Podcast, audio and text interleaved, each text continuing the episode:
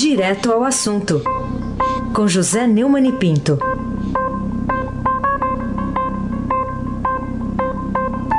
Oi, Neumani, bom dia. Oi, Neumani, bom dia. Falei duas vezes, entendeu?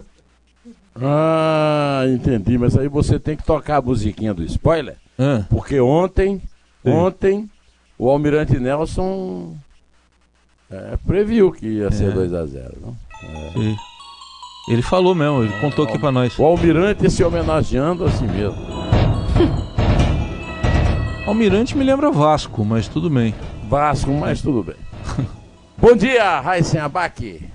Também com um pé na, para nos enfrentar aí na, na semifinal. Não, vocês estão com os Bom dois dia. pés. Nós estamos com um só. Não, ah, não, não. Então estamos com um pé e um braço. Bom dia, Carolina Ercolim. Interititim. Eita, bom dia. Bom dia, Almirante Spoiler Nelson. Bom dia, Moacir Biasi. Bom dia, Bárbara Guerra, a moça da paz. Bom dia, família Bonfim, Emanuel Alice Isadora. Bom dia, ouvinte da Rádio Eldorado, o melhor ouvinte. 107.3, Raíssen Abac, o craque. Então vamos começar com a manchete do Estadão hoje, que revela que a equipe econômica defende um- uma nova CPMF com, alíquota de 0,22%. Será que o ministro Paulo Guedes tem força, Neumann, para convencer o Congresso para aprovar eh, esse erro que, capital que outros governos já cometeram? Essa CPMF foi inventada por um grande brasileiro, né, o doutor, o, o grande cirurgião cardíaco, Adib Jatene. É, depois eh, o Fernando Henrique e o Lula lutaram bravamente para mantê-la, porque é, é um imposto que um governo pediu a Deus, você não precisa cobrar, o imposto já vem cobrado. Agora, é também o imposto mais cruel para todos os cidadãos, mas crudelíssimo para o pobre, não tem como se defender. Então é o momento ideal do Paulo Guedes, que tem muitas virtudes, mas não tem a virtude de se preocupar com os pobres. Ele está aí nessa essa jogada do, da nova CPMF é para liberar alguns patrões de impostos é, trabalhistas e criar um imposto progressivo, um imposto completamente lesivo e é realmente uma expectativa de derrota fragorosa do Congresso e eu espero que pelo menos nisso o Congresso não é, não nos decepcione tanto quanto nos tem decepcionado.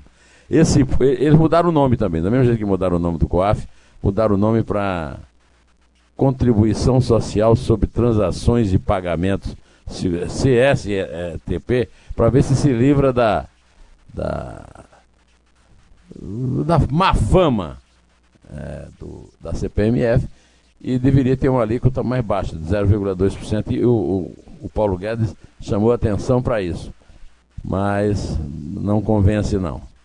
Não convence, espero que o Congresso derrote essa, Carolina Ercolim. Tintim por tintim. Queria que você falasse um pouquinho sobre medida provisória, Neumani, aquela da liberdade econômica, que passou de forma rapidíssima ontem, mas sem aquele item que falava dos trabalhos aos domingos. Mas colocou, por exemplo, uma possibilidade dos bancos abrirem aos sábados. Enfim.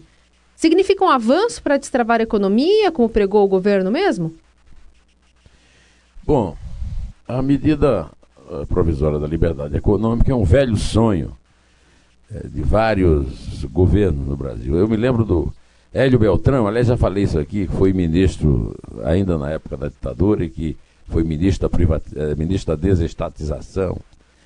E não se consegue destravar o, o, o espírito cartorial brasileiro. De Hélio Beltrão para cá, o Estado só aumentou as- os deveres e, e- e- e as obrigações dos que querem produzir, com um mundo, um cipoal de ordens burocráticas que não resolvem muito. É uma, é- é, digamos que é uma espécie de placebo para curar o câncer. É sempre uma coisa positiva do ponto de vista da retórica, né? Ah, vai, desbra- vai des- eh, desburocratizar e tal.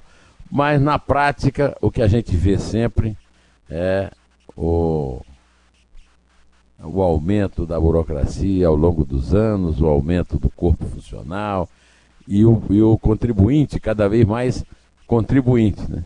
E cada vez mais pagador de imposto. Como você lembrou, o texto que foi, que foi aprovado na Câmara autorizava o trabalho aos domingos e feriados e restritamente previa uma folga aos domingos por mês. Atualmente, o trabalho dos domingos depende de acordos e convenções de cada categoria.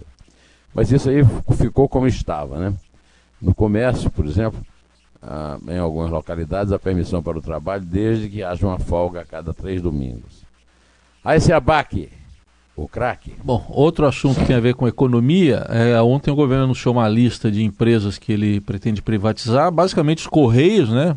Você já estava todo mundo esperando e mais oito estatais entram nessa lista. Queria que você dissesse aqui para a gente, Neumann, se essa medida consegue, na sua visão, evitar a prorrogação dessa recessão que a gente está vivendo. Você comentou agora há pouco a questão da, da, da CPMF voltar. Ela atinge, assim como a CPMF, os mais pobres, essa recessão, não? Sim, a recessão atinge sobretudo os desempregados. Essa privatização, é, eu sempre fui a favor da privatização, qualquer privatização. Agora, fazer privatizações correndo para fazer caixa é meio perigoso, porque você recebe o dinheiro do valor da companhia, depois vai gastar na máquina burocrática do Estado e fica elas por elas mesmas. Né? De qualquer maneira, a expectativa, a, economista Helena Landau, que eu inclusive entrevistei há algum tempo lá para o meu blog do Neumann, é, deu uma opinião para o Estadão que o, a, economia causada por essas privatizações é, é muito precária e, é, e ela é a favor das privatizações, né? De qualquer maneira, é, nove estatais foram incluídas pelo governo no Programa de Parceria de Investimento, o PPI. Né? Entre elas, uh, duas problemáticas. Uma dos Correios, uma enorme corporação que reage à força do PT, né? e outra é a Telebrás, ali com acompanhamento do Supremo eh, Tribunal né, Federal. O PPI é um órgão responsável pelas privatizações e liquidações, como o nome está dizendo. Né? Ah, todo mundo estava esperando que fosse apresentada 17 companhias, como tinha dito Paulo Guedes.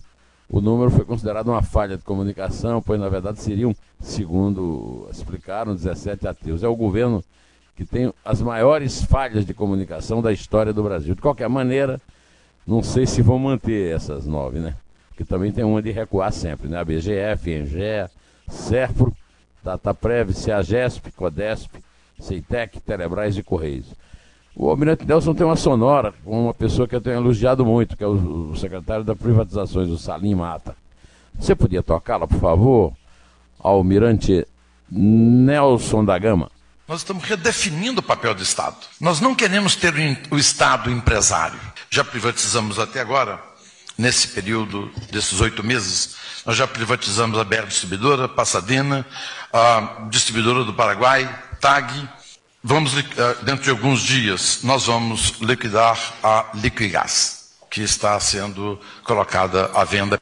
Pois bem, é, ele fez aí uma relação, não vou tirar os elogios que eu tenho feito a ele, mas vou esperar um pouco para ver qual é que vai ser o resultado dessas privatizações, naquilo que a gente espera realmente, que é o destravamento da economia e a recuperação do emprego. Carolina Ercolim, tintim por tintim.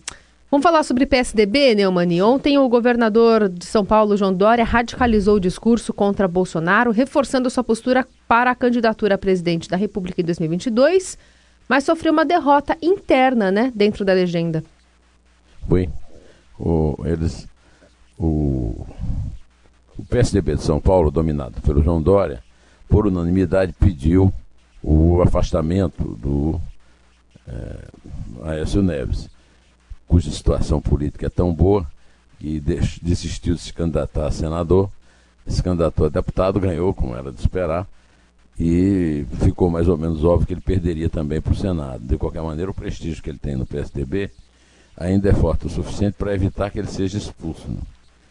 É, Dória defendia a saída do ex-presidenciável, acusado de corrupção, uma história complicada, que ele mandou a irmã pedir 2 milhões de reais ao ao Joesley Batista, da JBS, e, e depois disse que era dinheiro para pagar advogado. Né? Eu lembrei aqui que o Aécio e a André é, são netos de Dona Risoleta Neves, que era uma mulher rica, é, são filhos de Aécio Neves, que era um homem, digamos, abonado, e enteados do banqueiro, é, como é que chama? O banqueiro Gilberto Faria, é, que é casado com a mãe deles, a Maria Inês, filha de Tancredo Neves.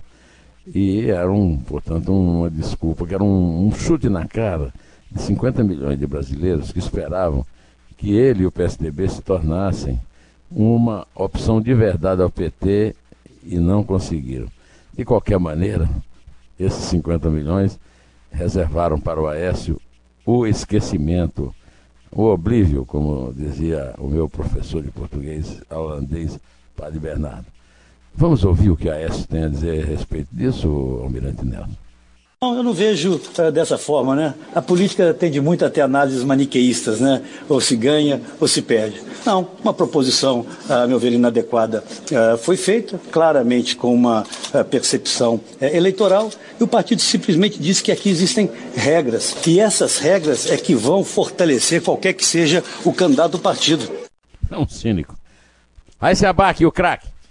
Bom, o Neumann, a gente vai falar agora também sobre a questão aí do juiz Luiz Monatti, que negou o pedido da Força Tarefa da Operação Lava Jato para prender o ex-ministro da Fazenda dos governos Lula e Dilma, Guido Mantega, foi alvo, né, ontem de operação da Polícia Federal. Só que ele vai ter que ficar em casa usando tornozeleira. É, o que, que você diz dessa mudança de rigor envolvendo aí essa decisão do, do substituto né, de Sérgio Moro, sucessor de Sérgio Moro?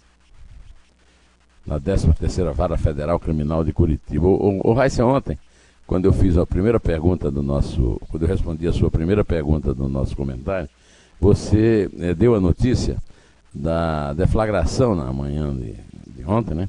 Da, da 63ª fase da Operação Lava Jato, é, chamada Carbonara Química, para investigar a suspeita de pagamentos periódicos indevidos a dois ex-ministros de Estado. É, uma, é um crime muito grave. Ministro da Fazenda, pegando propina no, na esplanada dos ministérios, no gabinete do ministro. Dois ministros bastante prestigiados e fortes no PT, o, o, o Antônio Palocci e, e o, o Guido Mantega. Os agentes cumpriram dois mandatos de prisão temporária contra Maurício Ferro, ex-vice-presidente jurídico do, da Odebrecht e cunhado do Marcelo Odebrecht, e Newton Serson, um advogado, né? É, Bernardo Gradin, ex-presidente da Braskem, também, que é uma empresa de sociedade da Odebrecht com a Petrobras, é alvo de busca. Né?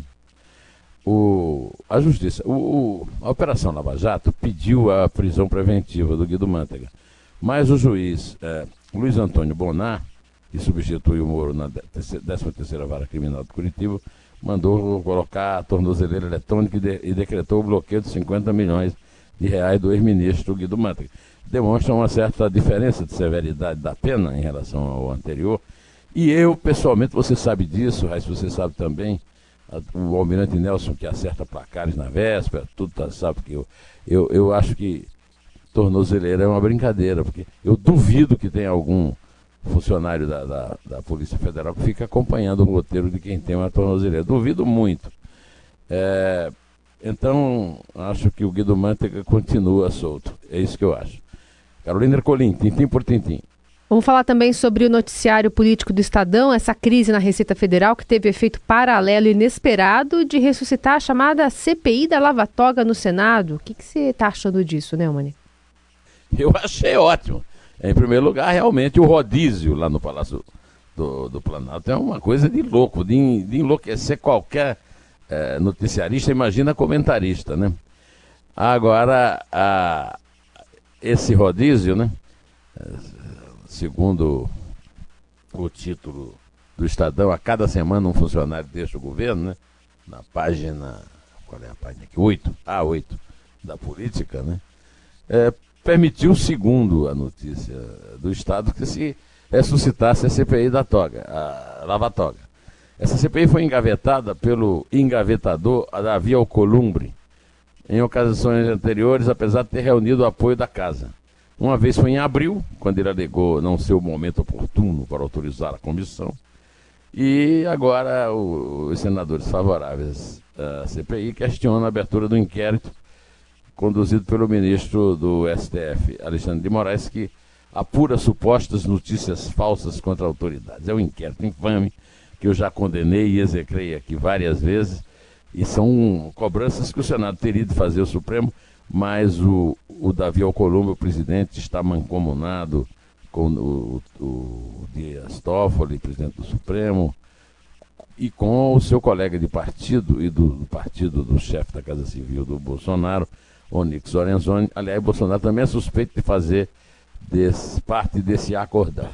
Vamos esperar para ver o que é que acontece, mas apesar da, digamos, da notícia né, de que a coisa é, ressuscitou, Ai, eu duvido muito que eles abram essa CPI. É, acho que o Senado tem gente demais preocupado com o que cada ministro do, do Supremo é, tem, pensa a respeito dele. Aí se abaque o craque. Bom, o Neumann, outro tema aí recorrente no noticiário tem sido a possível indicação de Eduardo Bolsonaro para embaixador lá nos Estados Unidos, sofre resistência, mas enfim, vai ter que passar por uma sabatina, depois votação no plenário do Senado.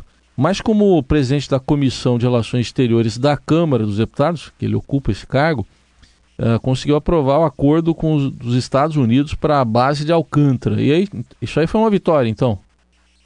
Uma grande vitória, por 21 votos a 6. Você sabe muito bem.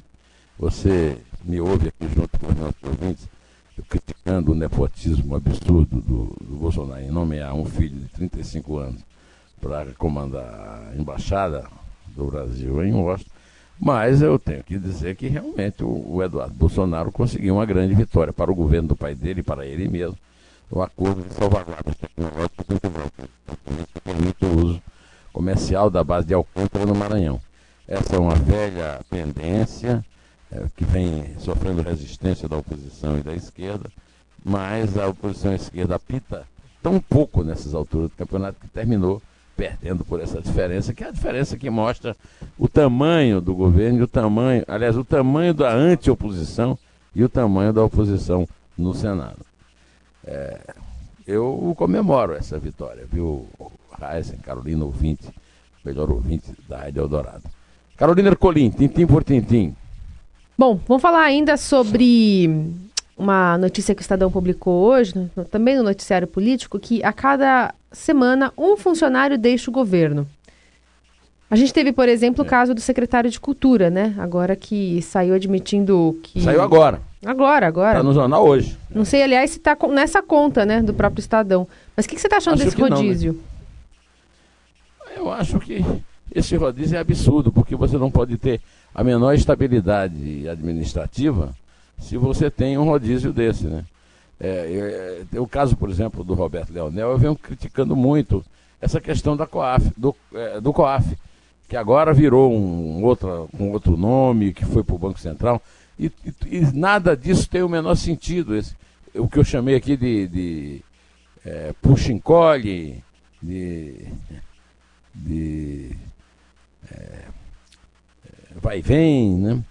É, teve o caso do subsecretário-geral da Receita, né, o José Paulo Ramos, que nós comentamos agora, é, na, na, influência disso no, no na, na, na, possível, que eu acho difícil, é, ressurreição do, da CPI do Lava Toga. Eu quero lembrar que isso tudo começou com a admissão do Gustavo Bebiano, advogado que participou da campanha, foi advogado da campanha do Bolsonaro, exonerado com 48 dias de mandato, o que não deixa de ser um recorde. Né? Depois vieram os generais, Floriano Peixoto, o Ricardo Vélez da Educação, que foi sugerido pelo Olavo de Carvalho para chefiar a educação, o outro general, Carlos Alberto Santos Cruz, e foi uma coisa que mostrou uma certa fraqueza dos, dos generais ministros, né?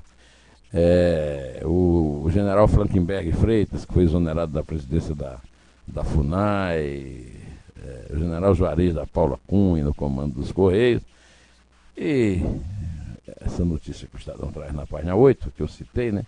A cada semana um funcionário deixa o governo, é uma notícia bastante preocupante pela completa instabilidade que o Bolsonaro demonstra ter como chefe. Né? Não é à toa que ele não passou de capitão.